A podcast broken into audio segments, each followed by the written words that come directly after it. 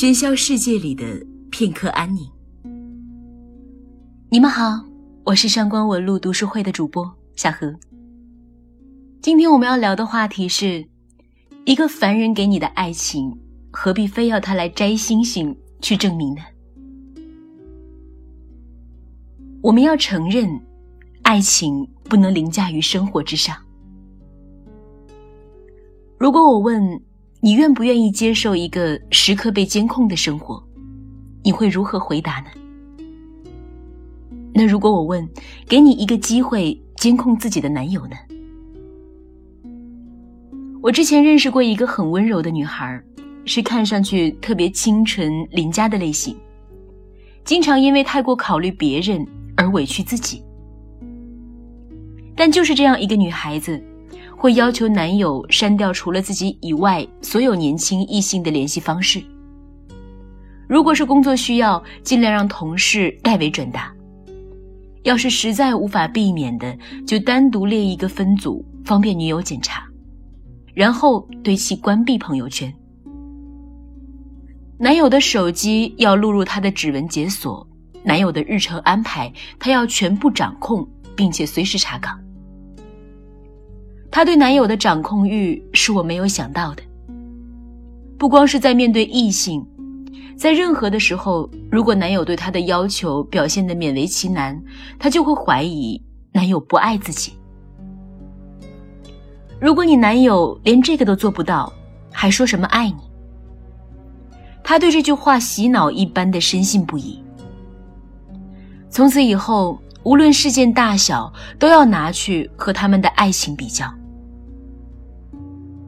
我不允许你加女同事微信，难道我还不如你的女同事吗？我不允许你和兄弟一起打游戏，难道我不如游戏吗？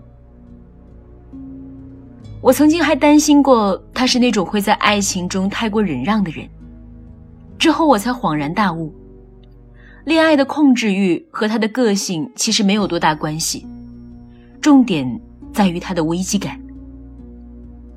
有时候明明很平和的女生，在恋爱中也会变得神经紧张、草木皆兵。但永远无法得到满足，也不去自我克制的控制欲，只会让对方觉得正常的生活被约束，感到压抑和窒息。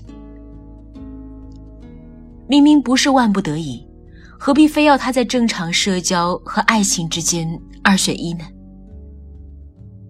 你爱的是一个完整的人，他除了爱情之外，也应该有自己的人生。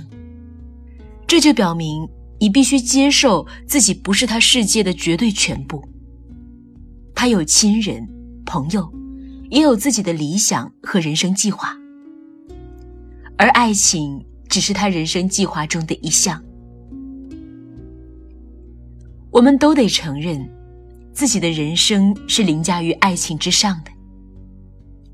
这不是一个面包与爱情之间的话题，而是我们有没有自愿选择为爱放弃或不放弃面包的权利与自由。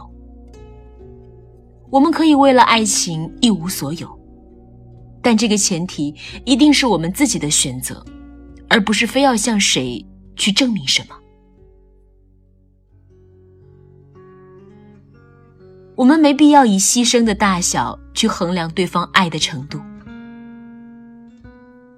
有时候，我们只是不敢相信，这个世界上真的存在一个人，他能够为了我们做出巨大的牺牲和让步，甚至可以放弃一切。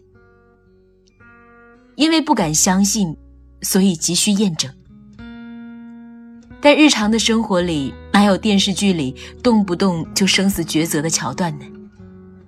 于是我们没有问题，就去制造问题。只有让对方不停的选择，才能证明爱情在他心中的地位。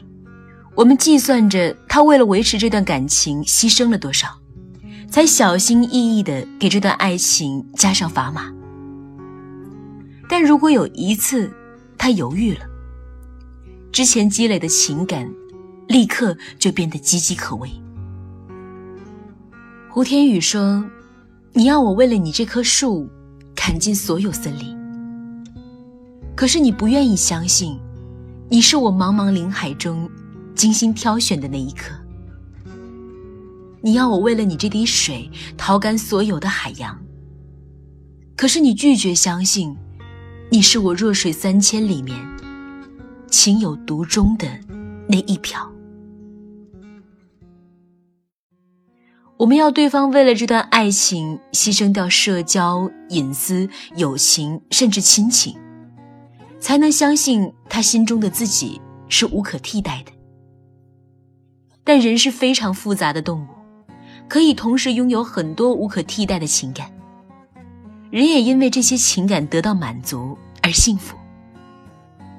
不是说选出一种、两种最想要的就了无遗憾了。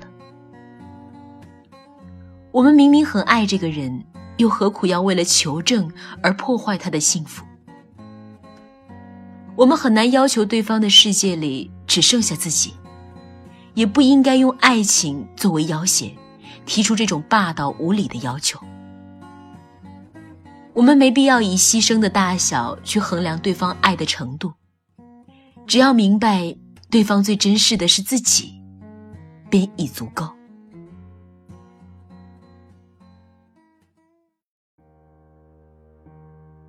既然选择了平凡人去爱，就当以平凡的态度相爱。既然我们终于意识到。肥皂剧里的爱情只存在于不切实际的幻想里，选择了和一个凡人共度余生，那就应该理解凡人的有点俗气的爱情。我们之间会因为一些生活琐事而产生摩擦，比起表达爱意，更在乎眼前琐事的轻重缓急。但这不代表我们爱的不够深。只是平凡人的爱情，就是在琐碎牵绊里走向未来。即使是充满传奇色彩的三毛，在爱情观上也是钟爱平凡的。他说：“爱情如果不落实到穿衣、吃饭、数钱、睡觉这些实实在在的生活里去，是不容易天长地久的。”神仙的爱情可以为了彼此毁天灭地，但平凡人的爱情要过日子的。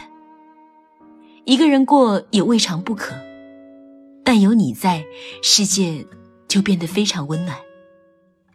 我们有那么多种方式相爱，没必要非去选择不断的考核。证明来证明去，爱情在努力达标的过程里变得冷寂。颓唐，了无生机。当一个忙着提出指标，一个应接不暇、疲于奔命，属于彼此那微小而确定的幸福，也只能被遗忘在角落。